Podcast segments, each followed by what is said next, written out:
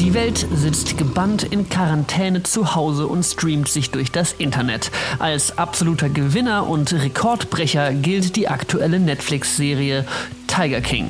Keine Sorge, heute gibt es keinerlei Spoiler zum seifenoperreifen Drama zwischen Joe Exotic und Carol Baskin. Heute soll es um die vergessenen Protagonisten zwischen den US-amerikanischen Egomanen gehen. Um die Tiger.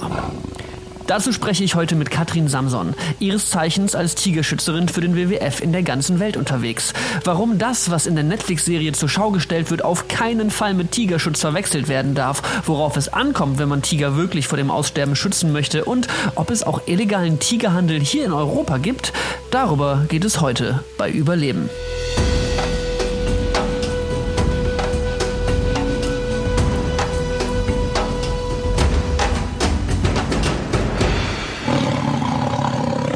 Katrin, wie geht's dir? Mir geht's gut, sehr Ach, gut. Ja. Wir sind gerade zurückgekommen und leben uns langsam wieder in einem veränderten Berlin ein.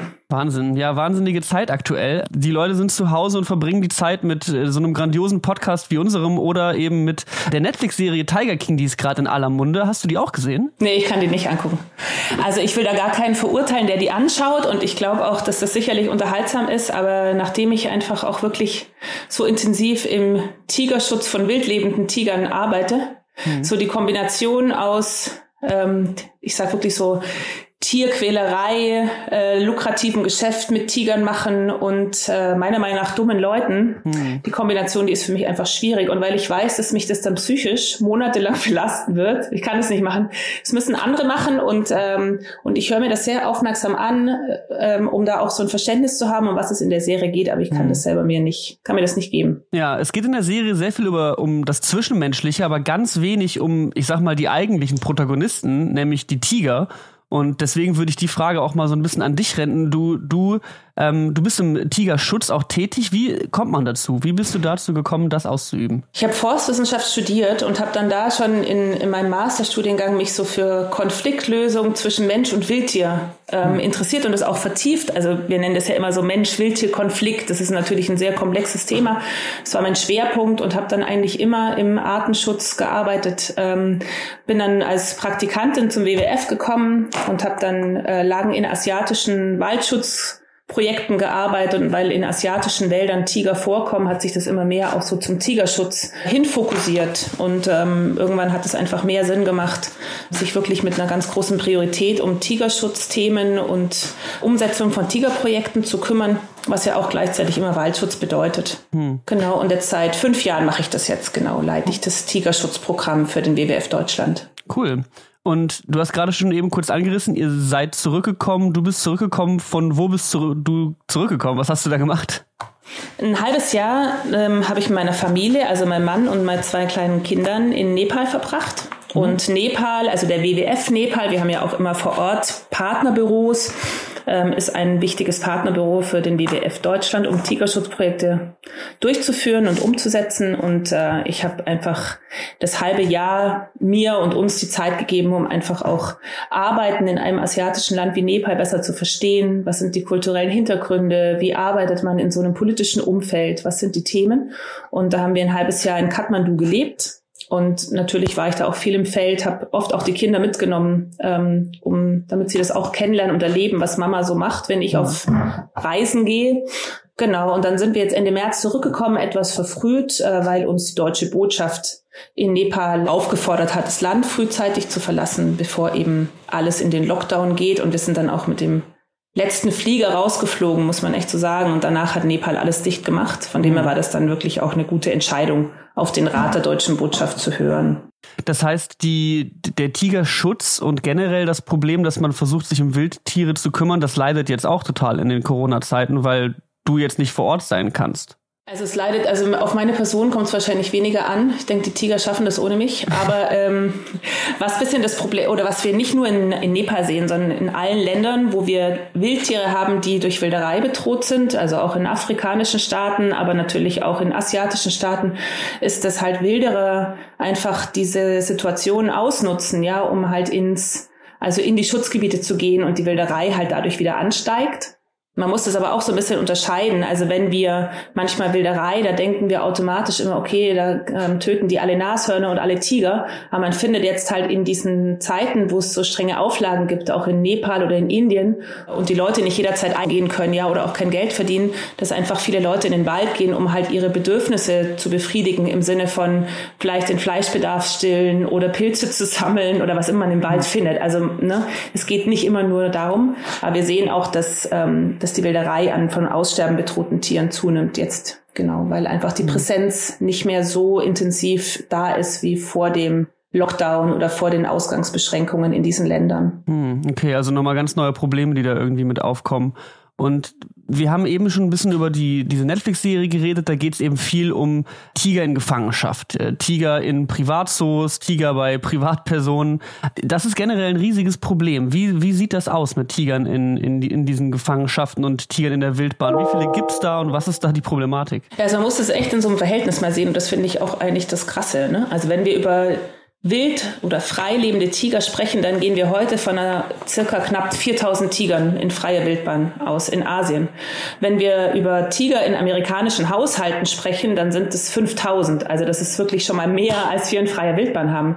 Wenn wir gucken, wie viel Tiger leben in Tigerfarmen, was nochmal ein anderes Thema ist, da können wir auch nochmal kurz drüber sprechen, mhm. später vielleicht, die jetzt zum Beispiel in China oder in Laos, äh, Vietnam oder in Thailand gehalten werden, dann geht man nochmal von 8000 Tigern aus. Ja?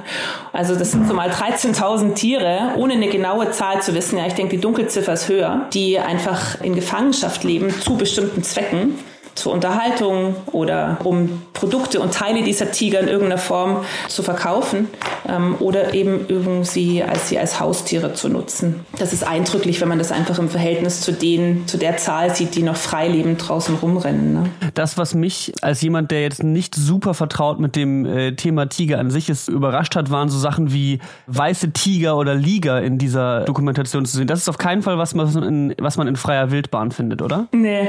Also erstens mal, es gibt ja, also in Indien gibt es ja noch ähm, Löwen, ganz wenige, aber seit da hat man nie beobachtet, dass sich Tiger und Löwen in irgendeiner Form kreuzen. Es ist halt mehr als fragwürdig, wenn der, wenn der Mensch halt Gott spielt, ja, und Arten kreuzt, um halt noch was Sensationelleres zu kreieren oder weil weiße Tiger spektakulär sind, ja, oder vielleicht noch mehr Zuschauer irgendwie heranziehen und noch mehr Kohle bringen. Und dasselbe ist auch mit Liga, also wenn man Tiger und äh, Löwen kreuzt, um noch größere Schlachtschiffe an Großkatzen zu züchten, ja, die in der Natur so niemals vorkämen, die einfach dann auch wirklich unter genetischen Fehlern leiden, äh, die einfach andere Probleme in ihrer ganzen Gesundheit und ähm, mitbringen, als wenn man halt einfach freilebende Tiger sieht. Oder auch wissenschaftlich geführte seriöse Zoos, ja, die genau das Gegenteil machen. Die sind haben Zuchtbücher, da sind die Tiger registriert, da wird genau darauf geachtet, dass es keine Inzucht gibt also wo man Wert legt, es klingt jetzt sehr wissenschaftlich, aber halt eine gesunde Genetik oder einen Genpool zu erhalten. Ja, das ist genau das, Gegen, das gegenteilige Prinzip von dem, was in Tigerfarmen, Tigerzoos, in irgendwelchen äh, dubiosen Tigerzuchten stattfindet. Das war nämlich auch das, was die nächste Frage bei mir so ein bisschen auch in, in einem, im Zusammenhang mit dieser Doku aufgekommen sind. Äh, wo liegt der Unterschied zu regulären Zoos? Weil reguläre Zoos haben ja auch Raubkatzen und Tiger in Gehegen, aber da scheint es, ist es da nicht so ein großes Problem wie bei den Leuten in Privathaushalten oder Privatzoos. Also nicht jeder Zoo ist automatisch super. Ne? Also die Zoos, äh, von denen wir sagen, die sind akzeptabel, das sind wie gesagt wissenschaftlich geführte Zoos, die sind eingetragen ja, ähm, in, in Verbänden oder werden sozusagen kontrolliert. Und diese Zoos, die dort auch registriert sind, die legen auch großen Wert darauf, dass alles nachvollziehbar ist. Ja, es hat eine ganz andere Transparenz. Man weiß, wie viele Tiger dort leben. Man weiß, wie viele Nachkommen produziert worden sind. Man weiß, welcher Tiger mit welchem Tiger gekreuzt worden ist. So, das ist eine ganz, ist ein sehr, ist sozusagen wissenschaftlich geführt, geführte Zucht. Und wenn man aber in die Tiger hm. in amerikanischen Haushalten schaut, ja, oder auch in die Tigerfarmen, die Tiger sind nicht registriert. Wir wissen nicht, wie viele Tiger da genau sind. Wir wissen auch gar nicht genau, um welche Tiger es sich handelt. Man kann die Tiger einzigartig bestimmen über die Streifen. Also jeder Streifen von jedem Tiger ist individuell wie unser Fingerabdruck. Mhm. Ja, das heißt, man kann die sehr einfach registrieren. Man kann sagen, okay, das ist Tiger XYZ und dann könnte man die auch nachvollziehen. Es gibt aber meiner Meinung nach auch ein ganz großes System, ja, und es hat auch eine Strategie dahinter, warum diese Tiger eben nicht registriert werden. Und wir das nicht nachvollziehen können, welcher Tiger mit welchem anderen Tiger gekreuzt wird, wo der hin verkauft wird und wo er auch endet, wenn er stirbt. Ja, also was passiert denn dann mit dem Tiger? Ähm, das ist schwierig dann auch zu verfolgen, weil wir nicht wissen, wird der vielleicht doch verkauft und fließt in den illegalen Artenhandel mit ein. Der ist sehr lukrativ, der Markt, der Schwarzmarkt, der damit in Verbindung steht. Oder äh, werden die sozusagen äh, seriös entsorgt? Das alles bleibt halt sehr spekulativ und das macht es dann halt auch riskant und gefährlich. Mhm. Um auf das Thema nochmal zu kommen, ein bisschen mit Corona. Es gab eine Nachrichtenmeldung, dass sich ein Tiger in New York mit Corona infiziert haben soll, angeblich durch seinen Zoowert. Hast du das mitbekommen? Mitbekommen? Ja, genau. Das ist im New Yorker Zoo gewesen oder in einem der New Yorker Zoos gewesen. Man hat ja auch, ich glaube, bei Hauskatzen hat man ja auch nach, oder bei ganz seltenen oder wenigen Haustieren hat man ja auch äh, festgestellt, dass die Corona positiv getestet worden sind, sozusagen auf das Virus. Ja, das ist interessant. Also äh, es steht seitdem halt auch fest, dass das Coronavirus auch auf Tiger geht. Ähm, die indische Regierung hat daraufhin sofort ganz strenge Konsequenzen ergriffen. Momentan ist ja eh Besuchsverbot, man kann nicht in die Schutzgebiete fahren, um Tiger zu sehen. Aber jetzt ist es noch viel strenger durch die indische Regierung auch reglementiert, ähm, auch bezüglich äh, Wildhüter, ja, also Rangern, die dort arbeiten, ähm, dass die sozusagen genau auch registriert werden, wer geht wann, wie lang da rein, um zu vermeiden eben auch, dass äh, Wildtiere ähm, dafür infiziert werden können. Ja, also das ist schon relevant und auch umgekehrt, wenn man was selten ist, aber wenn Tiger zum Beispiel betäubt werden, ja, um woanders hingebracht zu werden oder um gesendet zu werden, dass dann eben auch andersrum auch die Menschen aufpassen, sich nicht dann von dem Tier zu infizieren. Mhm. Dass es in beide Richtungen wieder gehen kann. Genau. Also es gibt sozusagen, man hat das, man nimmt das sehr ernst, ja. Man kann irgendwie sagen, es ist jetzt ein Tiger oder, oder es sind vielleicht ein paar Tiere in den Zoos. Vor allem in den, in den asiatischen Tigerländern wird das ernst genommen, eben, dass, dass es einen wissenschaftlichen Beweis gibt, dass das Virus auch auf Tiger geht. Ja, definitiv gut, dass es auch so ernst genommen wird. Aber wenn wir jetzt davon ausgehen, dass weniger Ranger generell unterwegs sind, um Wilderei zu verhindern und es sowieso sehr, sehr wenige Tiger noch gibt in freier Wildbahn, Wildbahn. Ist das Risiko dann vielleicht höher, dass der Tiger bald ausgerottet sein wird? Also ja, das ist das ist das, was wir einfach auch sehen, was ich vorher auch ange, angesprochen hatte. Ja, die ähm, wenn Tiger gewildert werden, das ist für uns äh, immer schwierig nachzuvollziehen, weil ein Tiger, wenn gewildert wird, verschwindet vollkommen aus dem Gebiet. Ja, wir finden kein Kadaver, weil am Tiger alles lukrativ ist. Vom Schnurrbarthaar gegen Zahnschmerzen bis zu Zähnen als Talisman, bis zum Tigerpenis als Aphrodisiakum, bis zum Tigerfell. Also der Tiger ist, jedes einzelne Teil bringt Geld. Und deswegen lässt man vom Tiger nichts zurück. Selbst Tigerfleisch wird in Vietnam in, teilweise in Suppen gekocht. Ja, also ähm, und deswegen ist es für uns immer schwierig nachzuvollziehen, wann werden Tiger gewildert. Wir können das eigentlich nur eben anhand von Kamerafallenbildern. Ja, wenn wir das flächendeckend haben, dann wissen wir, wie viele Tiger sind dort. Und bei der nächsten Zählung oder nächsten Auswertung dieser Fallen kann man dann eben nachvollziehen, sind die Tiger aus dem letzten Jahr wieder aufgetaucht oder fehlen welche oder findet man vielleicht manche, die jetzt fehlen in einem anderen Gebiet, weil die woanders hingewandert sind. Das heißt, wir werden ich glaube, wirklich stichfest Aussagen treffen können darüber, ob Wilderei an Tigern jetzt stattgefunden hat in dieser Corona-Zeit, wenn die Kamerafallen ausgewertet sind und wir die Tigerzahlen aus den Gebieten vorliegen haben. Ich denke, das wird ähm, wahrscheinlich wird das immer im Jahresübergang. Also jetzt ist dann der Monsun in Asien, in, also Nepal, Indien. Wir werden es wahrscheinlich Anfang nächsten Jahres 2021 wissen. Aber es ist davon auszugehen, dass die Wilderer das einfach ausnutzen. Ja, und wir sehen, dass das mhm. ähm, Nashörner in Südafrika gewildert worden sind. Wir sehen, dass das ähm, Krokodile in, äh, in nepalesischen Schutzgebieten, das sind drei Krokodile gewildert worden. So als wir sehen, dass Wilderei stattfindet und ein Wilderer, der in das Gebiet geht, um wirklich ganz konzentriert auf äh, geschützte oder bedrohte Arten anzulegen, nenne ich es mal, der lässt auch den Tiger sich nicht durch die Lappen gehen. Ne? Da muss man einfach, das lässt, ja, also da ist eine Spekulation, aber ich bin da relativ äh, sicher, dass es da eine erhöhte Wilderei geben wird. Ja, super tragisch, super trauriges Thema. Jetzt haben wir ja gerade eben so ein bisschen über diese Tigerzoos gesprochen. Gibt es sowas nur in den USA? Du hast gerade eben zum Beispiel Tigerfarmen erwähnt. Was muss ich mir darunter vorstellen? Wie gesagt, es gibt in China, in Laos, in Thailand und in Vietnam gibt es Tigerfarmen. In China nennt man sie auch ganz offen Tigerfarmen. Äh, in den anderen drei asiatischen Ländern wird es oft so, sind die so ein bisschen verkleidet ne, als Tigerzoos. Das sind meistens Touristenattraktionen. Da geht man hin, da kann man Tigerbabys streicheln, man kann Selfies posten äh, und man zahlt dann ein wirklich sehr, sehr sattes Eintrittsgeld. Und das ist ein sehr lukratives Geschäft. Was da aber ein bisschen, sage ich jetzt mal, der Unterschied ist, ich unterstelle jetzt mal dem, dem amerikanischen ähm, Bürger, der sich einen Tiger als Haustier hält, dass er den eigentlich jetzt nicht töten und nicht illegal verhökern möchte. Das ist, glaube ich, ein ganz anderer Grund, warum sich jetzt die Amerikaner äh, da einen Tiger zulegen. Mhm. In, in diesen ähm, Einrichtungen in, also in diesen vier Ländern ist davon auszugehen, dass das ganz bewusst ähm, gemacht wird, um vor den Kulissen äh, Geld zu machen mit Touristen ja, indem man eben Streichelzoo anbietet und, und wie gesagt Fotos schießen kann mit Tiger und sich selbst drauf. Äh, hinter den Kulissen aber die Tiger irgendwann getötet werden und in den illegalen Tigerhandel einfließen. Das bedeutet, man macht dann doppelt Geld. Äh, warum wir das oder warum wir davon ausgehen? Erstens, weil wir äh, gerade aus äh, Laos wissen, dass damals diese, Bezo diese drei Betreiber von diesen Zoos ähm, auch ganz stark lobbyiert haben bei der laotischen Regierung, doch den Handel mit Tigerteilen aus Tigern, die in Zucht gehalten werden, zu öffnen. Also da gab es ein ganz, ganz starke Befürworter, die das wollten, ja, die da auch ein großes Interesse an hatten. Und das andere ist, dass wir immer sehen, ähm, es sind immer Tigerbabys verfügbar, es wird permanent gezüchtet aber die insgesamte Anzahl der Tiger in diesen Zoos nimmt niemals zu. Ja, und irgendwas muss es ja regulieren. Also diese Tiger verschwinden auf irgendwelche ähm, unerfindliche Weisen äh, hinter den Kulissen. Das heißt, ähm, hier in diesen Ländern ist wirklich illegaler Artenhandel im Vordergrund. Es gab ja auch vor einigen Jahren, da werden sich sicherlich einige dran erinnern, ist ja in der Tigertempel in Thailand aufgeflogen, muss man sagen. Also es gab ja diesen buddhistischen Tigertempel, buddhistische Mönche haben da ähm, ihr, ihr friedliches Zusammenleben mit Tigern zur Schau gestellt. Man konnte sich da fotografieren lassen.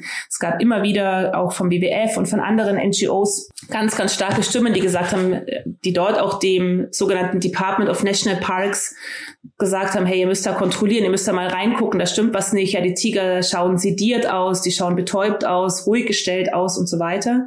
Und dann hat man irgendwann eine große Razzia gemacht und hat also Tigerbabys irgendwie eingelegt in Alkohol gefunden. Man hat bei einem der Mönche im Kofferraum Tigerfälle, Tigerzähne, Tigerkrallen gefunden. Also man hat da wirklich, also äh, man muss echt sagen, eine Todeskammer geöffnet. Äh, und da hat man eben genau das gesehen, also diese, diese Parallelwelt vor den Kulissen und hinter den Kulissen. Also das ist sicherlich kein Einzelfall. Es war ein sehr eindrückliches Spiel. Ähm, wie das eben auch ablaufen kann. Ja, das sind sehr eindrucksvolle und auch sehr traurige Bilder, die wir da beschrieben bekommen. Das heißt, auf der einen Seite in Amerika haben wir Zoos und Privatbesitzer von Großkatzen wie Tigern und in Asien besitzen wir anscheinend viele Tigerfarmen. Und wie sieht das in Europa aus? Gibt es auch irgendwie eine Art illegalen Tigerhandel hier vor unserer eigenen Haustür? Genau, in Tschechien, also selbst in Europa haben wir das, äh, gab es ja auch einen Fall äh, vor, ich glaube, zwei Jahren war es. Hier hat man einen ähm, Zirkusdirektor, der immer wieder sehr ähm, irritierende Nachrichten gepostet hat oder auch Tiger angeboten hat, ähm, hat man irgendwann auch mit einer großen Razzia gestellt. Und äh, da hat man auch wirklich äh, gezeigt, dass der also in den Tigerhandel involviert war. Man hat auch bei ihm wirklich eine, Schla es war eine Schlachtkammer, hat man da gefunden. Ja, man hat wirklich gesehen, wie da ähm, wirklich wie so eine Metzgerei quasi eigentlich auch äh, im Hinterhof war. Äh, und dann hat man eben auch nochmal in Tschechien vietnamesische Märkte kontrolliert und hat auch gesehen, dass bei manchen in den Suppen auch Tigerfleisch drin war, also dass es auch verkauft worden ist, ja. So, das ist nicht nur Asien. Asien ist vielleicht hier ein Hotspot, aber ähm, da muss schon jedes Land auch vor der eigenen Haustür kehren. Das muss man auch sagen. Wir können das nicht nur als so ein rein asiatisches Problem abtun. Das ist es nicht. Hm. Es ist einfach ein großes Geschäft. Hm. Es ist halt, äh, es ist total wahnsinnig, wie das weltweit äh, so, wie, es weltweit so viele äh, Tigerfarmen oder Leute mit Tigern geben kann kann. Das ist mir, also es ist, es ist wirklich, ich bin so, wirklich irre. so unglaublich ist. Das, da hast du auch, äh, es gibt einige schöne Artikel von dir auf der äh, WWF, auf dem WWF-Blog. Äh, auch zu diesem Thema, auch zum Tiger King gab es jetzt ähm, nochmal einen Artikel, den ich auch super interessant und super wichtig fand. Ähm, eine Aussage auch in der Serie ist so ein bisschen, dass die Leute sich selber als Tiger- und Tierschützer darstellen und sagen, wir betreiben hier äh, Tigerschutz, indem wir sie züchten. Vielleicht kannst du noch mal ein bisschen klarstellen, warum das kein Tigerschutz ist und wie Tigerschutz wirklich aussieht. Also Tigerschutz fängt in freier Wildbahn an. Ich sage immer, überall dort, wo man Tiger streicheln, wo man Tiger anfassen kann, da stimmt was nicht. Der WWF konzentriert sich ausschließlich ähm, auf den Schutz von Tigern in freier Wildbahn. Und da geht's, wir haben Tigerbetrogen eigentlich durch vor allem zwei Komponenten oder vielleicht sind es drei. Die eine Komponente ist, dass der Lebensraum immer kleiner wird. Ja, das kann einmal durch Siedlungen sein, das kann aber auch einfach durch Umwandlung von Waldflächen in landwirtschaftliche Flächen sein. Ähm, und oder auch einfach durch Infrastruktur, ja, ob dann Eisenbahntrassen oder Straßen oder Flughäfen ähm, gebaut werden. Das andere ist halt die Wilderei. Das ist die zweitgrößte Bedrohung, in manchen Ländern vielleicht sogar die größte Bedrohung. Der illegale Artenhandel ist einfach Teil eines organisierten Verbrechens. Ja, das ist nicht nur irgendwie so ein armer kleiner Wildtierhändler, ja, der ein bisschen auf dem lokalen Markt verkauft. Das ist organisiert, das hat System. Ähm, und ein dritter Punkt, der die, der Tiger in freier Wildbahn noch bedroht, ist, dass wir in manchen Ländern, wie zum Beispiel Thailand, haben wir einfach historisch bedingt eine sehr geringe Verfügbarkeit von Beutetieren. Die sind einfach sehr reduziert worden, weil am Anfang oder früher das einfach der Bevölkerung auch wirklich gedient hat, und diese Beutetierbestände haben sich nicht erholt. Und der Tiger hängt davon aber ab. Und an diesen Schräubchen versucht der WWF gemeinsam wirklich mit Regierungen vor Ort, vor allem mit der lokalen Bevölkerung vor Ort, mit anderen Umweltschutzorganisationen und Wissenschaften ähm, an diesen Schräubchen zu drehen. Genau, und das heißt halt uns, dass Seite versuchen, die Schutzgebiete, die da sind, einfach auch in dem Management zu verbessern, dass wir wirklich ein funktionierendes Anti-Wilderei-System dort auch haben, dass wir auch kontrollieren illegaler Holzeinschlag, ja, dass einfach Leute nicht in den Wald gehen und den immer mehr degradieren, dass wir verhindern, dass auch lokale Bevölkerung, dass wir hier Alternativen anbieten, dass die nicht mehr so sehr vom Wald als Feuerholzquelle, ja, oder als Quelle für Nahrung dienen, sondern dass wir hier auch wirklich an nachhaltigen Alternativen mit der lokalen Bevölkerung arbeiten.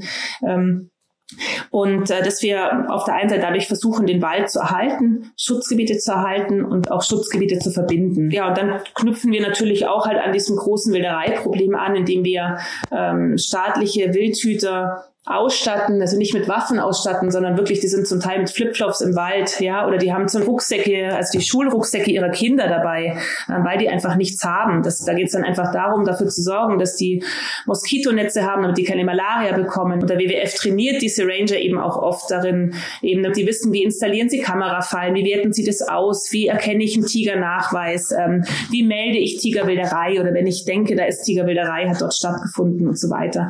Also das sind dann so auch die die, Schwerpunkte, äh, die der WWF dann dort alle mit den Partnern vor Ort setzt. Äh, und das ist das, wo, wo ich als Tigerschützerin davon ausgehe, das ist das, was nachhaltig Tiger schützt. Ähm, wenn ich im privaten Haushalt, wenn ich jemanden habe, der irgendwie ja so free floating irgendwie Tiger züchtet, weil er halt denkt, das passt dann ganz gut und die schauen irgendwie nett aus und da kommt dann was Hübsches raus, das ist nicht Artenschutz. Ja, da haben wir oft, wir haben hohe Inzuchtraten. Die Tiger sind genetisch einfach wirklich, also es klingt böse, aber das, das ist so.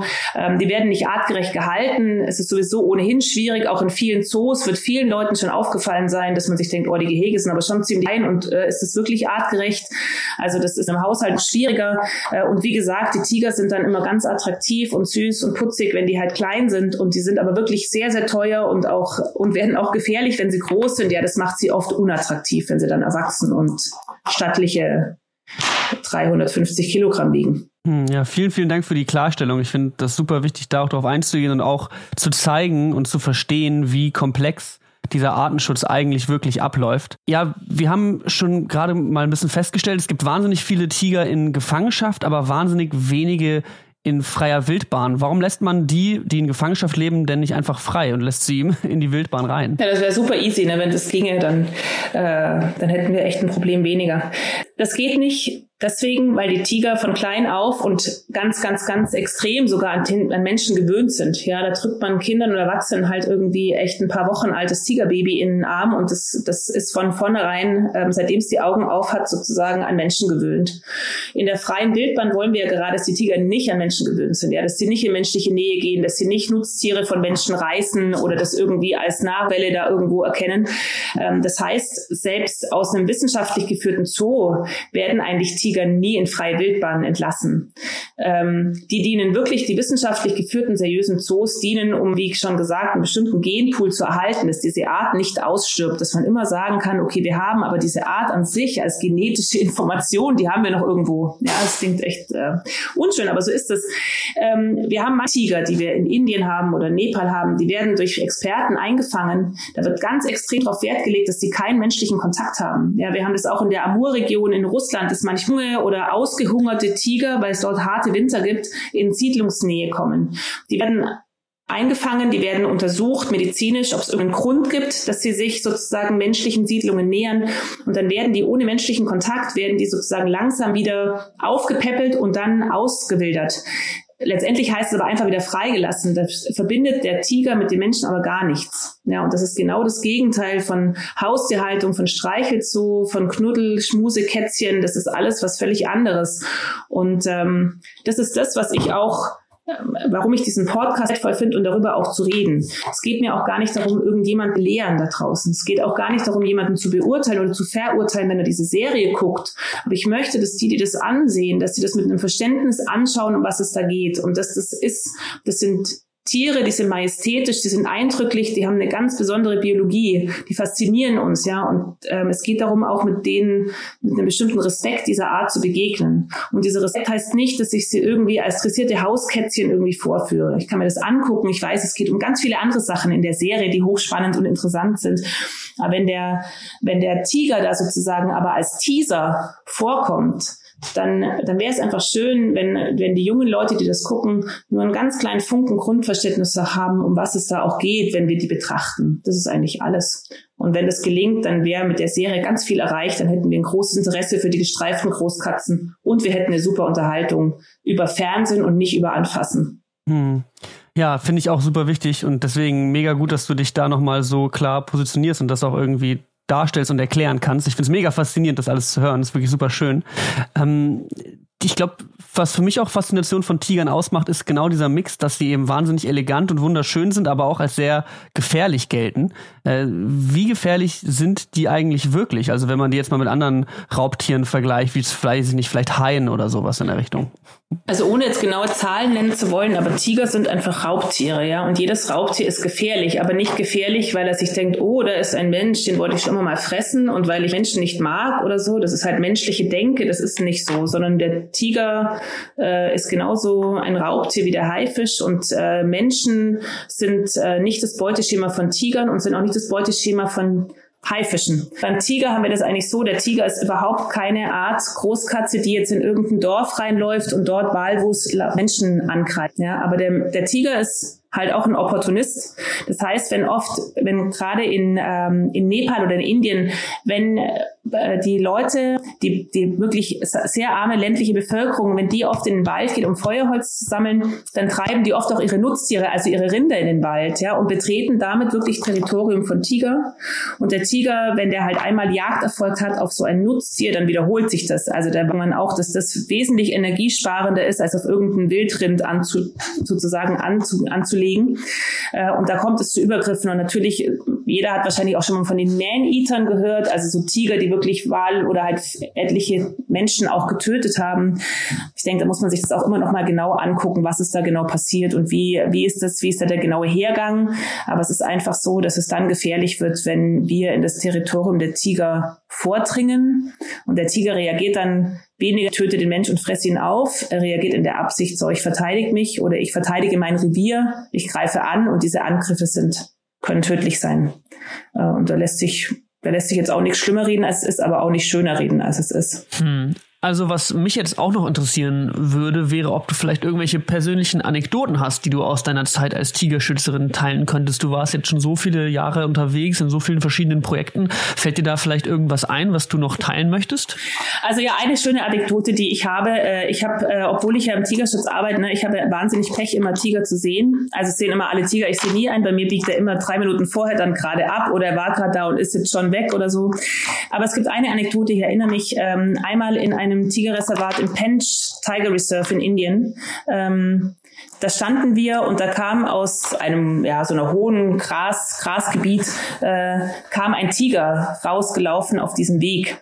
Und ich weiß noch, wie man wirklich das Gefühl hatte, die Natur hält den Atem an. Das ist wirklich, also ich muss sagen, das war das eindrücklichste Erlebnis, was ich so wirklich je hatte. Und ich weiß, dass das also weil alles ganz still ist. Also natürlich sind die Beutetiere still, weil keiner will entdeckt werden, aber auch alle, die das gesehen haben, man hält den Atem an. Und ähm, was ich das Interessante finde, in diesem Moment gibt es nichts, ich glaube nichts in einem Menschen, der dieses Tier sieht, dass man es anfassen möchte. Das ist das Widersprüchliche, weil wir gerade auch über diesen ja, Tiger King geredet haben und streichelt so. Also wenn die Wildbahn vor dir steht, Du willst es nicht anfassen, du willst es angucken, bist fasziniert davon und das erinnere ich mich noch, dass ich gedacht habe, ach, die sehen ja immer so toll aus, aber ich hätte da meine Hand nicht freiwillig rausgestreckt und es überhaupt auch nicht den leisesten Intention, dies zu tun, auch kein Wunsch, der danach übrig blieb, es nicht getan zu haben. Wow, wahnsinnig eindrucksvolle Geschichte. Vielen, vielen Dank für diesen coolen Abschluss, Katrin. Das war toll, dich heute beim Überleben-Podcast interviewen zu dürfen. Viele wichtige Dinge, die gesagt worden sind. Ich bin echt froh darüber, was wir alles für Aussagen hier von dir auf Band bekommen haben und ich hoffe, euch zuhören Zuhörern und da draußen